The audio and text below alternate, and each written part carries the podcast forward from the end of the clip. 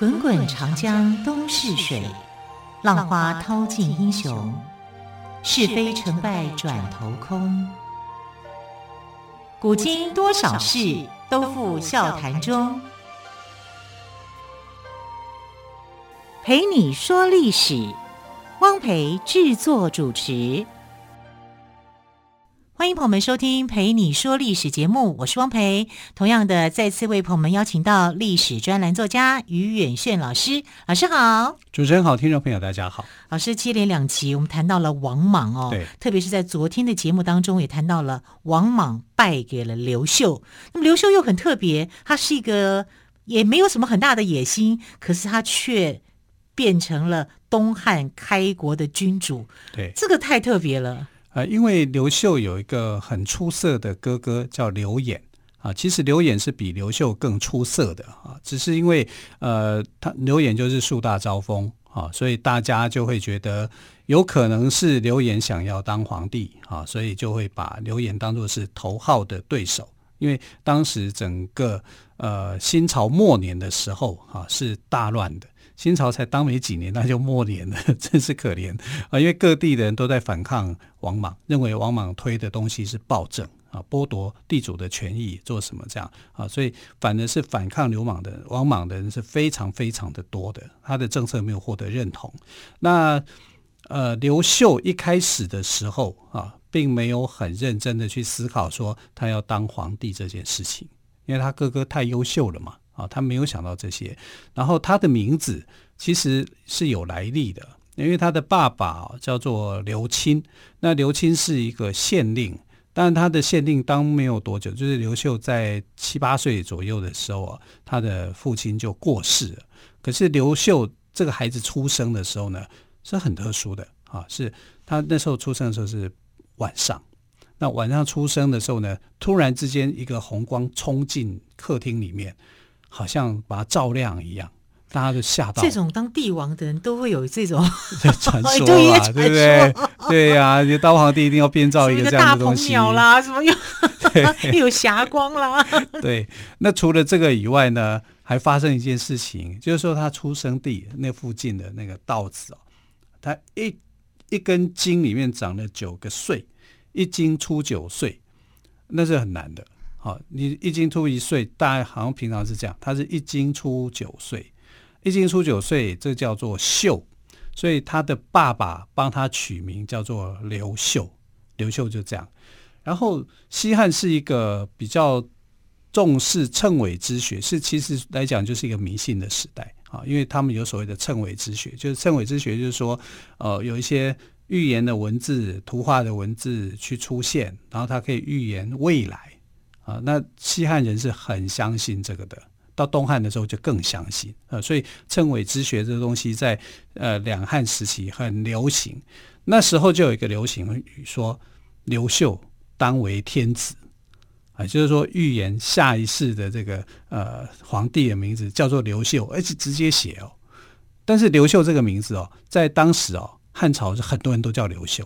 你要讲说刘秀集合啊，全部的人，他台北市大家都集合，就一堆人叫刘秀啊。然后那时候王莽有一个国师叫做刘歆，刘歆其实在中国文学史上是很有名的啊，因为他他跟他的爸爸，他的爸爸叫刘向，刘向刘歆父子哈是呃在做这个文学整理上面是很很出色的，在目录学上面很有研究的哈。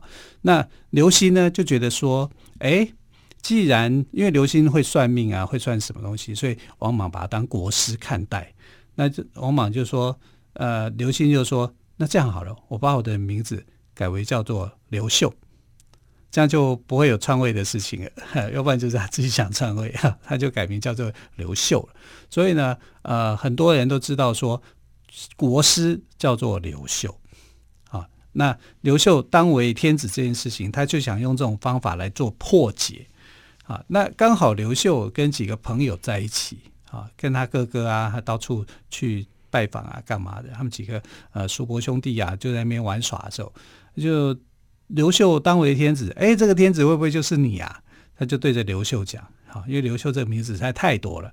刘秀那时候就回答一句话，人家很有意思，他就说：“你怎么知道趁伪之学讲的刘秀不会是我来，搞不好就是我啊！大家就全部人都笑成一团。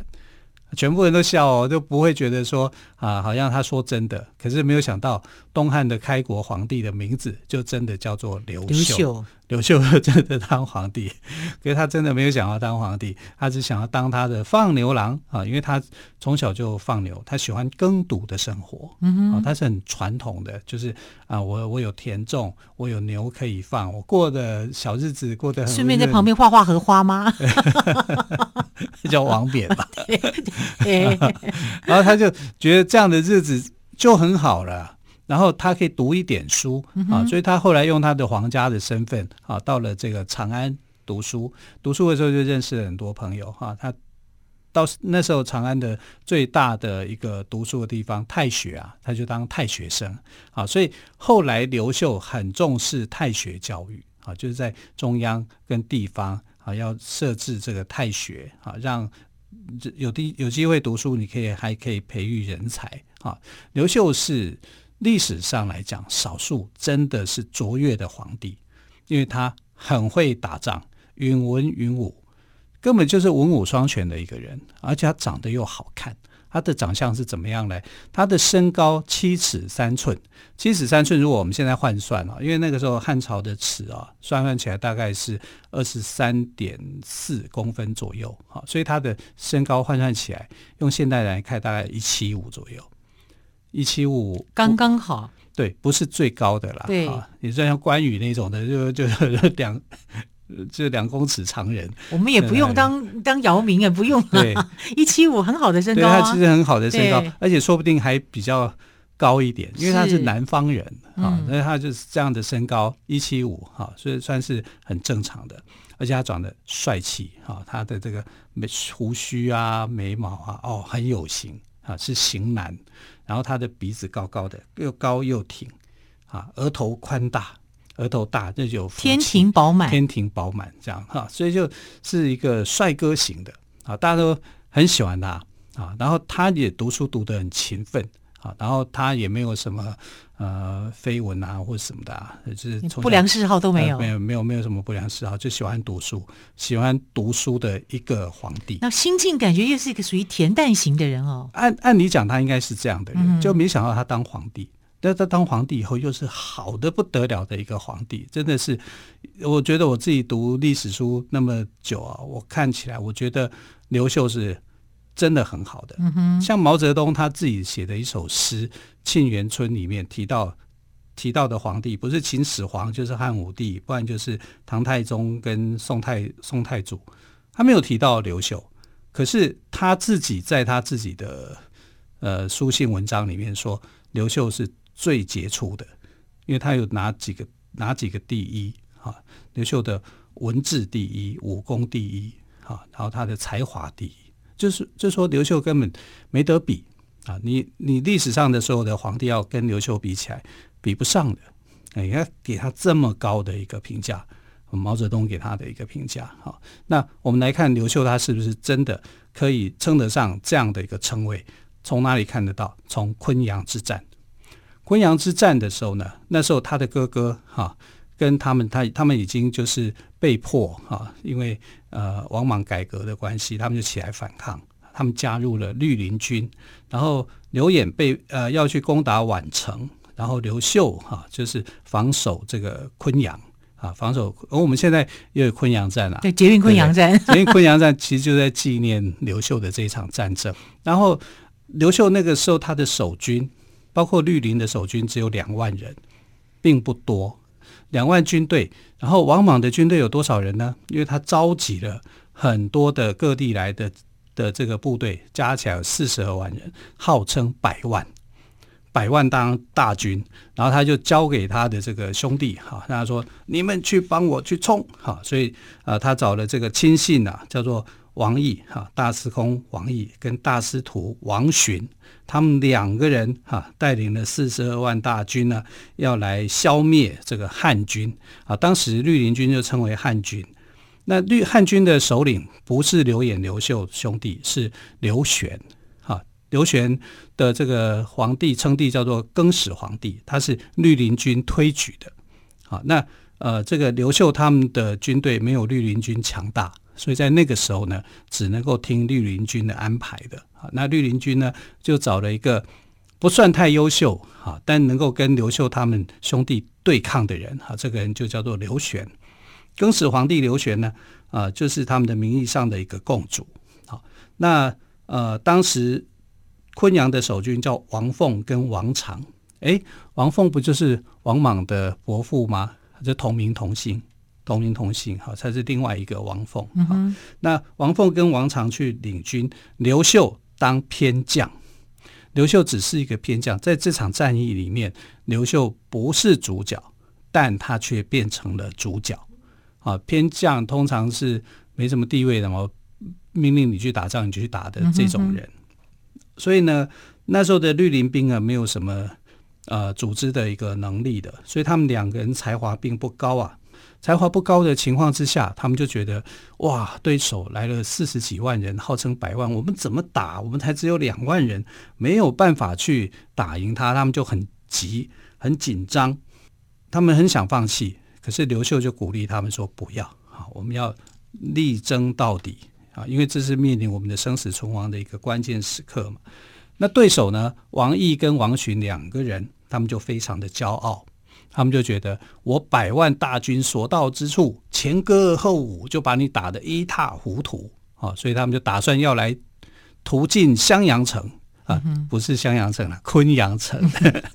好，骄兵必败了啊、哦！那我想，我们先休息一下，欣赏一首歌曲之后呢，再继续请于老师来跟我们讲昆阳大战到底战果如何。我们休息一下，再请于远炫老师来跟听众朋友们分享喽。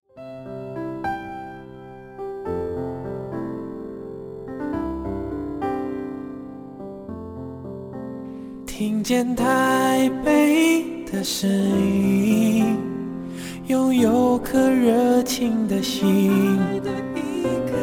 有爱与梦想的电台，台北广播 FM 九三点一。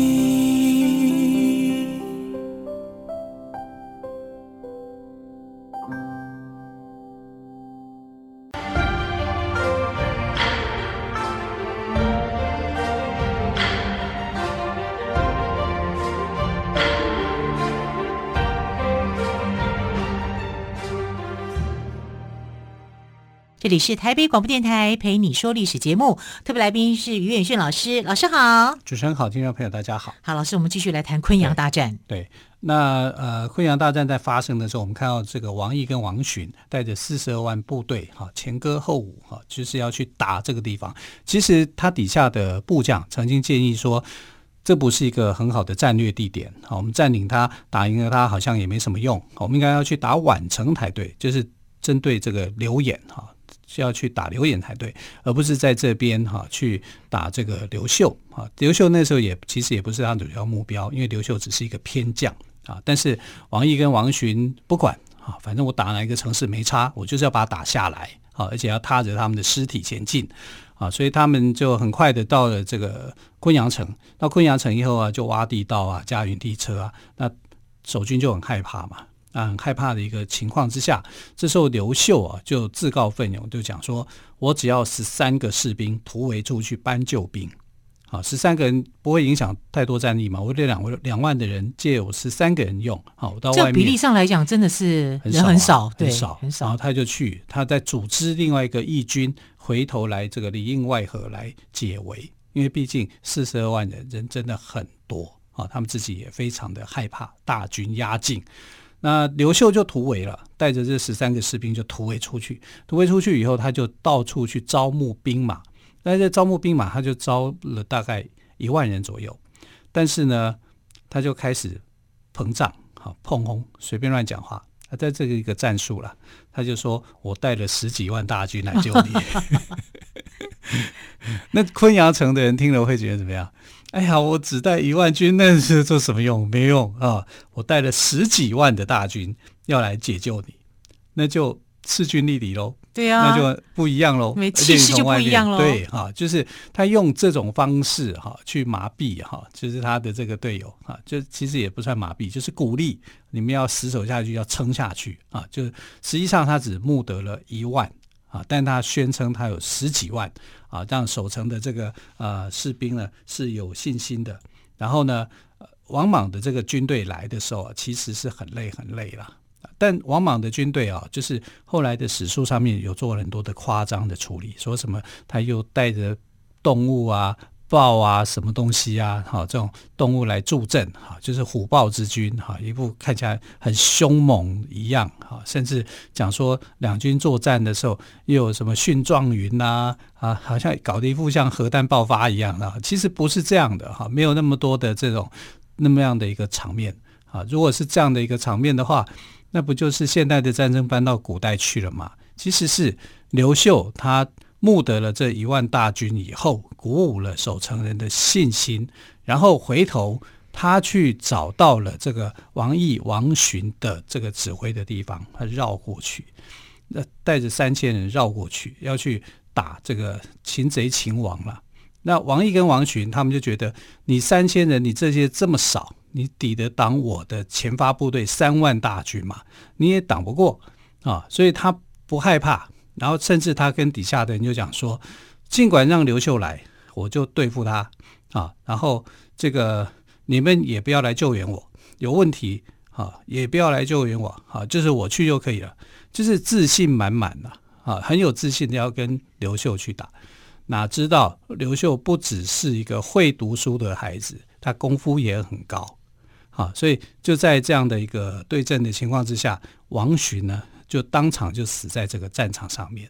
所以两军交战，王群就战死了。战死了。好，王群战死了以后呢，这个王毅的部队没有人敢来救援。啊，所以王毅的部队也被打垮了。那很快就被打垮了以后呢，就变成说你的领袖啊，你的指挥全部没有人指挥你这个部队，没有人指挥你这个部队的时候，你就乱。乱成一团了，他们就开始往后撤退。那往后撤退的时候，其实他们遇到的更大的对手是天气，嗯，气候，啊、气候，气象变化。那时候大概是有什么锋面过来啊，就是强风暴雨，把河水暴涨，所以他大部分的这些士兵是被淹死在河水里的，是死在这个气候上面的。所以古古代的这个战争哦，你一定要很掌握这个气象，气象。啊，这个气候战，这气候战是非常非常的关键的。所以昆阳大战里面，除了信心的战争以外，就是这个气候战。啊，这个气候战呢，河水暴涨，强风暴雨，啊，整个让这个往往的队形是被冲散的，啊，人员死伤无数，死伤到什么程度呢？堆积的尸体可以断流，这是严重了。你的死伤遍野，可以让河水过不去。嗯哼，啊，这场。结果就是两万军大胜四十二万军，然后王莽听到了以后，只能带着文武百官去哭啊，就只能这样，就可是真的很难以想象哎，对，两万的兵力，对，竟然会大胜四十多万的兵力，是再加上借来的也不过就三万嘛，嗯、对不对？三万大军竟然可以赢得四十二万军。四十四十四十二万军里面，其实我觉得是因为他们不是正规部队，他们其实有点杂牌，然后人心各异。如果你是一个正规军的话，正规部队的话，没有那么样离心离德的话，他是应该是很容易拿下来的。可是没有了啊，所以但是王莽的部队里面有一批是很忠诚的，是一直保护他的啊，因为呃王莽的这个政策里面，有些人是很欣赏的。啊，所以他有一个很忠心的一个护卫去保卫他，啊，但是也没有用啊，因为后来的这个叛军太多了啊，所以王莽后来怎么死的？他是被一个商人给杀的，被一个商人？呃，对。那商人怎么靠有办法靠靠近王莽呢？因为他那时候就是跟经商嘛，有些商务措施是跟商人靠得很近的，所以一个商人叫杜吴啊，就在这个大战当中把王莽给杀掉。王莽是这样，是这样过世的。被他所亲信的商人所杀。天哪，我以为是被刺客什么杀了，原来是被他亲信亲近的商人所杀。对，对，对，对，是这样的哈。所以你看他的一些政策里面啊，多少人很不开心，惹得很多人的不开心。嗯、但刘秀打赢了，也没有因为昆阳之战而变得很开心。为什么？因为战场两边嘛，一个在宛城，一个在昆阳。是。那他的哥哥啊，在昆阳大战之后也攻下了宛城，所以两个人都是绿林军里面的很优秀、很杰出的。尤其刘秀更优秀啊，因为他把主力军给消灭了。然后刘秀还只是一个偏将，偏将还不是主帅。那刘演是主帅啊。刘演是主帅以后，就然后更始皇帝啊，就是那个刘玄，他就趁这个机会，就先把他的哥哥给杀了。他说他的哥哥大不敬，就把刘秀的哥哥给杀了。那杀了以后，就问刘秀后来回来啊，他就问刘秀怎么样啊？你服不服气啊？我杀了你哥哥。刘秀不敢说一句话，杀得好，杀得有道理，他不敢面露那种哀伤的感觉。因为他跟他跟他哥哥感情非常好，好，那刘玄就因为这个嫉妒，哈，就找个理由把刘演给杀了，而且把杀刘演的事情跟刘秀说了。他希望干嘛？他希望刘秀愤怒生气，然后他就可以再找一个理由把刘秀给杀了。那但刘秀很稳，非常沉稳的一个人，他知道他的目的是这样，他就不动声色，他就不要中计就对了，对，不露哀伤。他其实很伤心，嗯，啊，就半夜里面还偷偷哭啊。可是没办法，在这种情势之下，他不坚强，谁坚强？是啊，所以刘演的过世对刘秀的打击是其实是很大的。而且他们两兄弟各自为更始皇帝这个刘玄建立了功劳，就没有想到刘玄是这样对待他。所以昆阳大战结束，我们都觉得好像刘秀当皇帝没有。他反而是被猜忌，猜忌得很严重。啊，他是后来摆脱了更始皇帝的猜忌，才到河北啊去发展他的皇帝的梦，最后。成为东汉的开国皇帝。好，我想这个昆阳之战哦，由王毅率领的王莽大军，在将领无能、屡屡做出错误决定之下，所以号称百万的大军，竟遭仅仅只有两万的汉军打败。除了刘秀有谋略、有胆识之外，更可以看出王莽政权失去民心的事实。好，这就是刘秀跟昆阳之战。非常谢谢岳轩老师为我们说这么精彩的故事，老师谢谢喽，谢谢。谢谢。